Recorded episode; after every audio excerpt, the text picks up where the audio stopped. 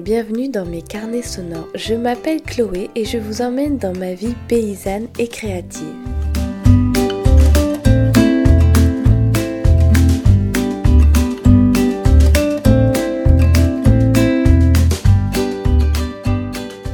Comme les poules n'étaient pas rentrées, je suis montée aller voir les gros agneaux. Donc ils sont bien éparpillés dans le champ. Ils sont en train de manger et il y a un renard qui est assis. Il m'a vu, je crois. Il est assis, je sais pas s'il se cache ou si on s'observe mutuellement. Les agneaux ont pas l'air de le déranger, il a pas l'air de déranger les agneaux. Par contre, il a vu Lopi. Ah, il s'en va. À cette heure-là, en soirée, on voit pas mal de choses. Bon, un petit peu plus quand il fait beau. Mais là, il y a des, terriers de renards en haut de ce champ. Alors, euh, je suis assez contente de les avoir, entre guillemets.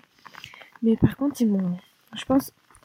Je sais pas, je suis pas sûre, mais je pense qu'ils m'ont, mangé un petit agneau, mon 139, qui était assez bon. Donc voilà, on essaie de... Oh là, l'opis, voilà. On essaie de cohabiter.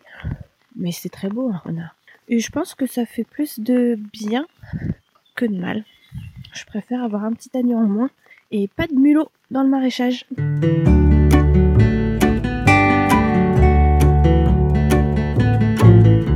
Donc moi je suis éleveuse donc en, en Haute-Vienne, dans le Limousin. Et c'est vrai qu'on n'est pas trop, euh, du moins sur mon élevage, on n'est pas trop euh, touché par la prédation sur les les jeunes euh, les jeunes agneaux. Et là, donc c'est notre sixième année et c'est la première fois que je perds un agneau et que je soupçonne une bah une attaque, je peux pas vraiment savoir parce que peut-être qu'il a, peut-être, enfin, il allait super bien, donc je pense que c'est quand même pas si c'est une mort soudaine. Puis voilà, on a retrouvé des, un petit peu de laine, un, lambeau de peau. Enfin, il y a quand même des signes. Et il y a quelque temps, j'avais une attaque euh, de, de chiens, mais de chiens de compagnie, qui s'était enfui sur une brebis. Et bon là, il y avait eu des pertes euh, la brebis et donc bah, son, son agneau qui était dans son ventre sont morts. Et depuis ce temps-là, je me renseigne un petit peu sur les chiens de protection. Donc c'est des chiens qui restent avec le troupeau tout le temps, tout le temps, tout le temps. Ils, vivent avec le troupeau. Quand elles sont en bergerie, ils rentrent dans la bergerie. Et quand elles sont euh, dehors, il est dehors. Alors il y a certaines régions où c'est euh, mis en place depuis longtemps, notamment les, les zones de montagne où il y a des prédations de loups, d'ours, voire de lynx. Mais c'est vrai que dans nos régions, c'est, euh, il y en a, hein, on en voit, c'est vrai, mais c'est encore assez peu, euh, assez peu développé. Alors l'idée de de ce chien de protection, mais ça fait quelques mois que j'y pense. J'ai eu quelques contacts euh, sur des éleveurs sur le plateau de Mille Vaches qui en avaient, et puis j'ai pris j'ai pris contact avec la pastorale pyrénéenne qui euh, dispensent des formations, ont un petit peu de la documentation sur ce sujet. Donc euh, c'est en cours. Alors moi la meilleure période pour euh, ben, disons acheter un, chien de protection, ce serait février-mars parce que c'est là que mes mes brebis sont rentrées pour l'annulage donc que la période d'imprégnation peut peut avoir lieu. Donc l'idée ce serait d'avoir un un patou, un berger des Pyrénées, je crois, et, euh, et de le dresser correctement, quoi, pour qu'il fasse la protection du troupeau. Après, je sais pas, enfin, je pense qu'il faudra que je que j'imprime des petits écriteaux, des petites affiches pour prévenir euh, les gens qu'il y a un chien de protection. Peut-être faire un petit un petit mot dans le bulletin municipal aussi. Bon, on n'en est pas là.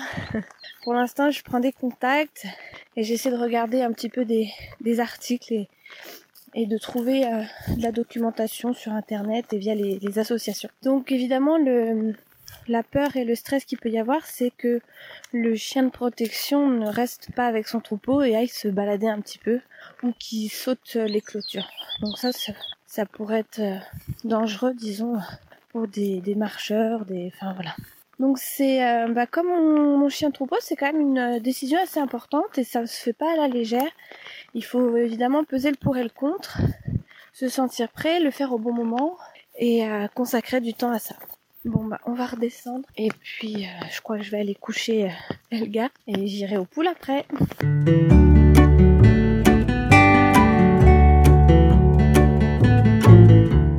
On va aller voir les brebis qui sont toutes seules sans leurs agneaux. Donc là on traverse les rubaniers Et il y a de la menthe aussi. Alors quand on marche, ça, ça sent bon. Alors il y a l'eau piquée devant. Faut que je le surveille. On les a triés il y a trois jours. C'est les, brebis qui ont des, donc des agneaux sevrés. On les a emmenés euh, dans un des trois champs euh, de la zone humide. Donc là, on va aller les voir. Et puis, on va aller voir si ma, ma petite clôture végétalisée a marché ou si elles sont de l'autre côté. Alors, oula, là, il y a de l'eau. Et je parie qu'elles ont déjà mangé toutes les repousses de saule. elles adorent ça. C'est très marrant les limousines parce que quand vous les mettez dans un champ où il y a de l'herbe, leur premier réflexe, c'est quand même de, lever la tête et de manger les broussailles.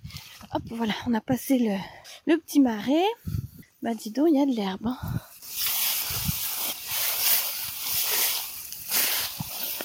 Sais pas si vous voyez ce que c'est, les rubaniers. En fait, c'est une plante qui pousse euh, plutôt dans les zones humides. Et ça fait un, un peu jungle, je trouve. Alors, les saules qu'on a coupées, donc il y en a qu'on a coupé, euh, disons à la base euh, vraiment, et puis il y en a d'autres qu'on a coupé dans le but de faire des trognes. Donc en fait on les a coupés à 2 mètres et ça repart, ça fait plein plein de branches qui repartent. Et en fait vous coupez ça tous les 5 ans, 10 ans, et c'est des, des arbres qui s'appellent après des trognes en fait. Et c'était beaucoup Oh là là, là il y a trop d'eau, je vais mouiller les pieds.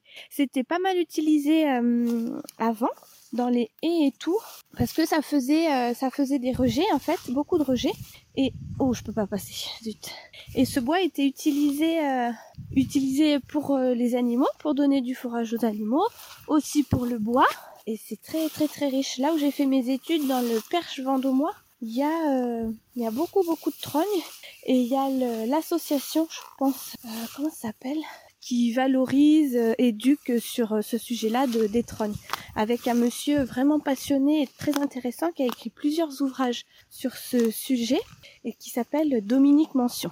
Alors, je vois toujours pas de petite tête de brebis. Mhm. Oula.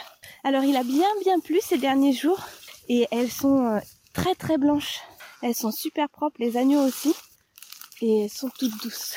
Ce matin, j'ai fait des gros câlins à, mes quatre petites, euh, quatre petites pots de colle là. Donc Mérette, euh, la 50 043, elle est belle, c'est une très très belle brebis euh, croisée limousine Suffolk. Euh, mes deux petites Danielles de l'an dernier, la 90 062 et la 90 048.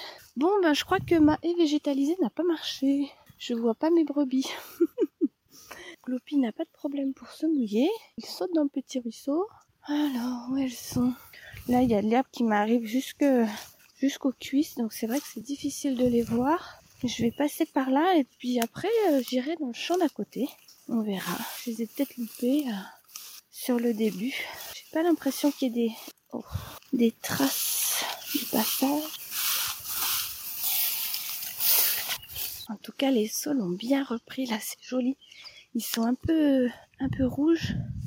Super jolis. Alors, dans ce lot-là, il y a 107 brebis. Donc, euh, ça ne devrait pas passer inaperçu quand même. On va aller voir sous les sols. Oh, ma zette. Ouais, ça m'a, ça m'arrive au menton. Oh, oh. Ah, ça, c'est toujours un peu, euh, un peu embêtant. Bon, elles doivent être dans le champ d'à côté, qui est à nous, c'est pas grave. Mais bon, et puis ça y est, j'ai les pieds trempés. Et les jambes aussi. J'aurais dû prendre mon pantalon de pluie.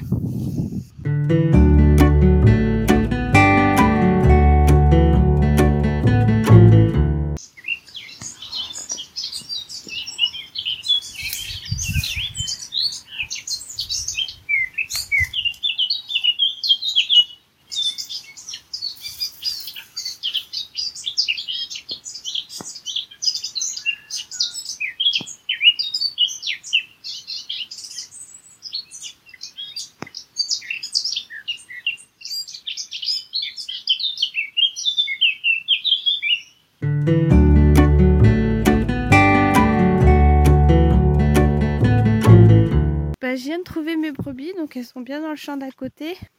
Mais j'avais oublié de fermer la porte.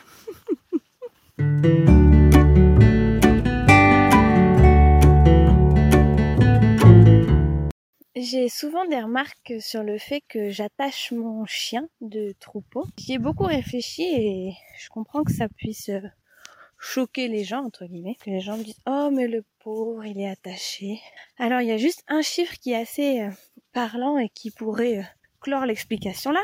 C'est que 60% des chiens de ferme se font écraser. Donc c'est quand même des grosses pertes et des pertes bêtes parce que c'est un manque de surveillance et je trouve, de l'irresponsabilité de la part des maîtres. Donc moi j'ai un chien de conduite de troupeau qui s'appelle Lopi et qui a deux ans. C'est mon deuxième chien et mon premier vrai chien de troupeau. Donc j'ai lu pas mal de livres sur le sujet, notamment de d'éleveurs et de de maîtres de chiens de troupeau anglais et écossais, donc qui sont assez connus pour pour être des, des passionnés et des, euh, des fins connaisseurs. Et c'est euh, très intéressant la, la relation qu'on peut avoir avec ce chien de troupeau et c'est pas un chien de compagnie, c'est différent. Mais je voulais quand même euh, réfléchir sur ce sujet parce que il est attaché quand je peux pas le surveiller, quand il bosse pas, voilà. Et je tiens à préciser que ma première chienne, Zeya, s'est fait écraser sur la route juste au-dessus de, de chez moi. Donc ça, ça facilite quand même la décision de d'attacher ou de mettre euh, son chien au, chenil quand vous pouvez pas le surveiller. Mais donc ça c'est le côté pratico-pratique en fait. Mais il y a aussi le fait que lorsque vous détachez votre chien, lorsque vous le prenez avec vous, il est avec vous et il est là pour faire quelque chose. Donc en fait il a un rôle. Et ça c'est un rôle et une place. Et dans la psychologie canine, c'est quand même, c'est, c'est la, la base, entre guillemets. Un chien, dans une meute, il a un rôle et une place. Et il se sent bien quand il est dans, dans son rôle et dans sa place. Un chien qui n'a pas de place, c'est un chien qui est malheureux. Enfin, malheureux. Je sais pas si on peut mettre des émotions humaines, mais en tout cas, qui, qui est pas à 100% euh, ok, quoi. est ce que je n'ai pas le temps d'expliquer aux gens quand ils me font leur remarque, oh, il a attaché le pauvre, c'est que, un, je l'aime à 100%, donc je veux lui laisser aucune chance de se faire écraser. Deux, vous ne savez jamais, jamais ce que votre chien fait. Il y a un, monsieur qui me disait, mais moi, ma chienne, le soir, elle est devant la porte. Le matin, je suis là, elle est devant la porte. Mais il y a eu 7 heures, il y a eu 8 heures où vous pouvez pas dire où est votre chien. Il est peut-être effectivement resté devant la porte, mais il est peut-être allé se balader. Parce que ça a quand même des instincts et c'est normal quoi pour un chien. Moi je préfère euh, attacher mon chien ou le mettre dans mon camion ou enfin là où il ne peut pas sortir tout seul quoi. Et ça m'amène à un autre sujet, c'est le la responsabilité qu'on a en tant que éleveur ou maître d'animaux de, compagnie de leur offrir une vie euh, saine. Alors pour moi un chien qui est toujours dans le jardin, toujours en liberté, pour moi, il n'est pas forcément plus heureux que mon chien qui est attaché euh, à une chaîne. Donc mon chien, on a une, relation très particulière. Donc c'est toujours moi qui le nourris, c'est toujours c'est moi qui le dresse exclusivement et c'est moi qui l'emmène en balade. Je suis son entre guillemets son chef de meute. C'est un rôle que j'accepte et c'est surtout un rôle qui me donne des euh, devoirs donc des droits entre guillemets sur le chien, donc le droit de, de l'attacher quand je peux pas le surveiller, mais le mon devoir il est tout aussi important c'est-à-dire que tous les jours tous les jours je dois m'occuper de lui et c'est pas parce qu'il est attaché à une chaîne qu'il est laissé là donc il y a y a ça et puis euh, il est le matin je me lève enfin il a une vie super quoi enfin pour moi si j'étais un chien j'aimerais bien être un chien chez moi quoi je me lève je le détache on va au poule, on va s'occuper des moutons. Donc là, tout le monde est dans des champs, donc il travaille euh, au moins une heure et demie, deux heures par jour. Donc c'est quand même euh, énorme. Si je fais quelque chose où je peux le prendre, il reste avec moi la matinée. Après, pour le repas, j'arrête ou je l'attache. Mais bon, plus souvent, il aime mieux être dans le camion. Donc je le mets dans son camion. Et après, euh, suivant l'après-midi, euh, soit il reste à se reposer dans son camion, soit je l'emmène. Et si je l'emmène, c'est pour faire quelque chose où il a, je peux le surveiller. Il n'est pas laissé à naviguer tout seul, quoi. Et le soir, ben, s'il faut, on retourne faire un petit tour au mouton, tout dépend de la saison. Et après, on va faire une balade. Et on va ramasser les œufs et je le rattache. Donc ça, c'est tous les jours et c'est tous les jours entre guillemets la même chose et il a euh, sa place. Et c'est un chien qui est très équilibré. Euh, enfin, ça va quoi. Mais ça veut dire que quand je l'attache, je suis totalement libérée, c'est vrai. Et je, enfin, on en a besoin dans nos vies, dans nos métiers. Mais quand je le détache, ça veut dire aussi que je suis totalement avec lui. Et ça, c'est des moments de, c'est très important en fait pour créer une bonne relation et euh, et pour que votre chien vous écoute, pour que votre chien soit euh, dispo pour aller bosser, c'est essentiel quoi. Donc voilà l'explication que un peu longue qu'il est difficile que je donne aux gens qui me disent ah il est attaché euh, pourquoi tu l'attaches? Bah pour ça. Déjà pour pas qu'il se fasse écraser. Et et de deux les animaux dans la nature enfin ils sont pas actifs de 7 heures du matin à 19 heures. Ça c'est nos vies, mais les animaux ils ont beaucoup de temps de repos. Enfin, donc Lopi c'est pareil. Quand il est avec moi, c'est ou pour travailler ou pour euh, pour aller se promener. Enfin, il est quand même. Euh, les gens euh, ne voient que ce petit chien couché au bout de la chaîne et cette chaîne c'est vraiment c'est vraiment l'image derrière qui est derrière. C'est je comprends je comprends parce que souvent les chiens qui sont attachés, bah ils sont là attachés sûrement très longtemps. Enfin voilà, je sais pas l'expérience qu'ont les gens avec un chien attaché à une chaîne, mais donc Lopi est effectivement attaché à une chaîne quand je peux pas m'en occuper. Mais euh, on fait plus de 30 km maintenant de course à pied chaque semaine. On va au mouton en vélo, on va se promener. Euh, il est attaché, pour moi ça veut dire il se repose, c'est fini, il coupe avec le boulot, avec tout. Il est détaché, soit c'est boulot, soit c'est euh, soit c'est promenade. Mais c'est pas, euh, il y a aucun moment où où il est euh, où il est libre et tout seul. Donc voilà, j'espère que ça peut vous donner des explications et et une petite réflexion sur sur notre relation avec les animaux de compagnie et les chiens plus particulièrement parce que ça fait des millénaires qui nous accompagnent. Je crois même qu'on peut parler de coévolution et euh, c'est une relation que j'affectionne tout particulièrement avec mon chien. Et euh, voilà mon, mon, point de vue. Donc euh, pour offrir des, des, relations de qualité aux animaux, il faut, il faut s'engager chaque jour et il faut être responsable.